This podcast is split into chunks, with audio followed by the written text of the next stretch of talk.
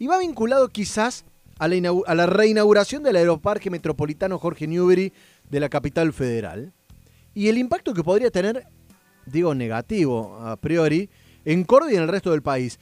Uno de los eh, que hizo crecer realmente la actividad del, aeropuerto internacional Córdoba fue Gustavo Santos, siendo por un lado jefe de la agencia Córdoba Turismo aquí en la provincia y desde Nación como ministro de Turismo de la Nación. Está en línea con nosotros ahora, Gustavo, el gusto de saludarte, Jonathan Cloner de este lado. ¿Cómo te va?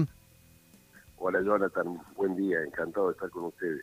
Bueno, Gustavo, metémonos en este tema. A ver, ayer tremendas obras que se eh, reinauguraron en el Aeroparque Metropolitano Jorge Newbery, pero la consulta y, la charla va por el lado de qué va a pasar en Córdoba, ¿no? Y qué va a pasar en el resto del país. Ya no tenemos vuelos internacionales, cada vez hay menos vuelos. ¿Qué análisis podés hacer de esta realidad? Bueno, mira, en principio, en principio lo, lo primero que debo decirte es que hoy está todo concentrado nuevamente, como hace mucho tiempo atrás, todo concentrado en Buenos Aires, todo, absolutamente todo. Nosotros, eh, al final, al finalizar mi gestión, teníamos 10 provincias argentinas que se conectaban con el mundo a través, este, a través de, directamente, sin pasar por, por Buenos Aires, sin pasar por Ezeiza, y además eh, conectándose entre sí eh, y fundamentalmente con, una de las principales obras que, conseguimos, que era el hub de Córdoba, es decir, convertir a Córdoba en un gran centro distribuidor.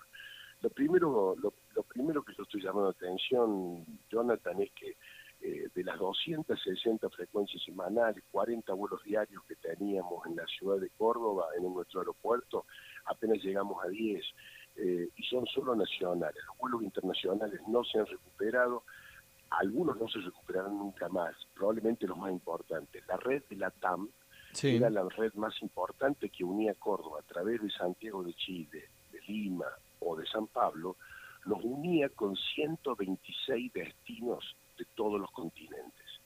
Imagínate, Jonathan, 126 destinos de todos los continentes podían llegar a Córdoba con solamente una escala. Eso es eso no existe más, no existe más porque la Argentina eh, decidió, irse del país y no fue una casualidad que decidiera irse del país. Durante la pandemia no recibió ningún tipo de ayuda, no y no solamente eso, sino que cuando llegó un acuerdo con sus con sus trabajadores, este, con, sus trabajadores para, reducir durante ese tiempo que no se volaba, que no se generaba ningún ingreso, reducir 50% el salario, eh, esa, eso que se había acordado entre empresas y trabajadores no fue no quiso ser homologado, no, no, no aceptaron esa homologación el Ministerio de Trabajo de la Nación y eso hizo que la TAN se fuera del país. Consultarte lo siguiente, Gustavo, con respecto a este tema. Hoy por hoy, la única puerta de entrada y de salida del país de manera aérea es Ezeiza, ¿no? Con lo cual hemos perdido esa conectividad. de manera terrestre, uno puede utilizar varias fronteras. ¿Esto es una decisión política o tiene alguna decisión, una cuestión sanitaria, pongámosle, como, como se ha puesto al principio de esta pandemia, ¿no? Mira, es una decisión política, Jonathan, me consta, conozco muy bien la estructura del aeropuerto Córdoba, conozco muy bien eh, su, su, su, capacidad de logística. Córdoba estaría, eh, aún desde el punto de vista sanitario, en iguales o mejores condiciones que Ezeiza para ser operable.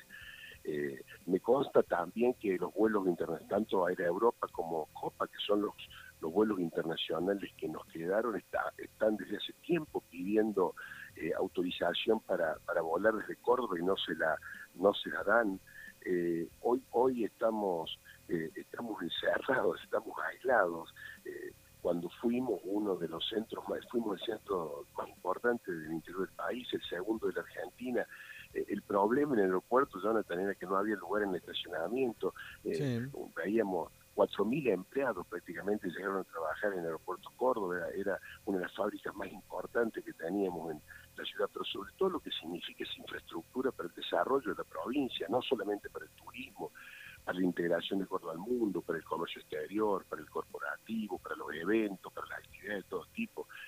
Sin conectividad eh, tenemos muy pocos, muy pocas posibilidades de desarrollo, Jonathan. Ahora, vi en, sus redes, Gustavo, que ayer estuvo con el expresidente Macri reunido, ¿puede ser? Sí, sí, sí, este, estoy en Buenos Aires en este momento. Ayer estuvimos por la tarde reunidos un, largo tiempo con el con el presidente Macri, siempre hablamos, este, yo, yo nunca dejó de tener una, relación muy intensa con él, muy estrecha con él, este, y bueno, y estuvimos hablando de, preocupados por los temas del país, los, temas que, hoy acontecen en, en la Argentina, preocupados por, por, por, por la defensa de la República y por lo que significa Córdoba en ese sentido. Bien, ¿están preparándose, digo, para, para la campaña de, de, las elecciones de medio término ya? Eh, ¿Tiene algún futuro político definido, Gustavo? Esas elecciones son, son trascendentales, eh, son trascendentales. Mira, hoy la Argentina está atravesando una coyuntura donde, donde no solamente se va a elegir entre dos partidos que respetan las mismas reglas de juego el destino del país, eh, en estas elecciones, en esta y en la del 2023, se va a definir en qué país vamos a vivir. Si vamos a vivir en, un país republicano, una república, con división de poderes, eh, con respecto a las libertades individuales, con respecto a la Constitución Nacional, a la propiedad privada, vamos a vivir en una, en una, en una autocracia populista eh, de perfil autoritario. Son dos modelos de país muy distintos que nos van a llevar seguramente a situaciones muy diferentes.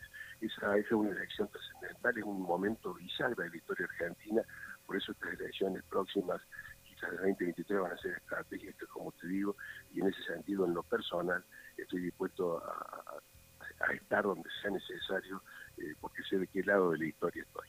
Ahora, ¿y después tiene aspiraciones para la provincia como en algún momento tuvo para, para la ciudad, para la provincia hace varios años, ¿no? ¿Tiene aspiraciones pensando en eso? Mira, Jonathan, estoy trabajando casualmente por, por pedido de, toda la estructura de, de Nacional, con, con, el apoyo de, de, Mauricio, de Horacio, de Patricia, de María Eugenia, estoy trabajando estoy trabajando eh, eh, desde la Fundación Pensar, estoy como presidente de la Fundación Pensar en Córdoba, casualmente con el objetivo de desarrollar el que va a ser el proyecto de Córdoba, el proyecto de la provincia a partir del 20 cuando finalice la elección de gobernadores y tenemos que prepararnos para dar para, ir para adelante, para seguir creciendo, para que Córdoba vaya, vaya mucho más adelante. Y, en eso estamos, en eso estamos trabajando en este momento con toda la sociedad de los cordobeses. Eh, lo más importante para cualquier persona que quiera postularse un cargo es saber para qué lo quiere hacer, eh, tener un plan, tener un proyecto y en lo posible que ese proyecto este, sea un proyecto común con la enorme mayoría de los cordobeses. Digamos que ahí podría tener el guiño de, Macri y el guiño de Schiaretti, ¿no? Con quien trabajó, con ambos. Bueno, no, no, no, no, no puedo, no, una cosa es, yo tengo un gran respeto, vos lo sabes, por el gobernador Schiaretti, un gran respeto y tenemos amistad, eh, pero bueno, pertenecemos a partidos distintos, yo jamás lo comprometería pero bueno, en ese sentido, sí, él conoce muy bien este, cómo, imagino a Córdoba, cómo siento a Córdoba, cómo, cómo, cómo imagino una Córdoba unida, una Córdoba eh, que, deteste el autoritarismo, una Córdoba, una Córdoba que no, no quiere que nadie le venga a poner el pie en la cabeza.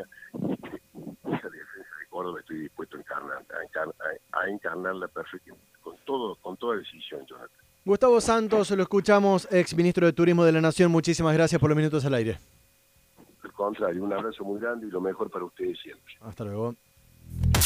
El desayuno se activa con información. Hora de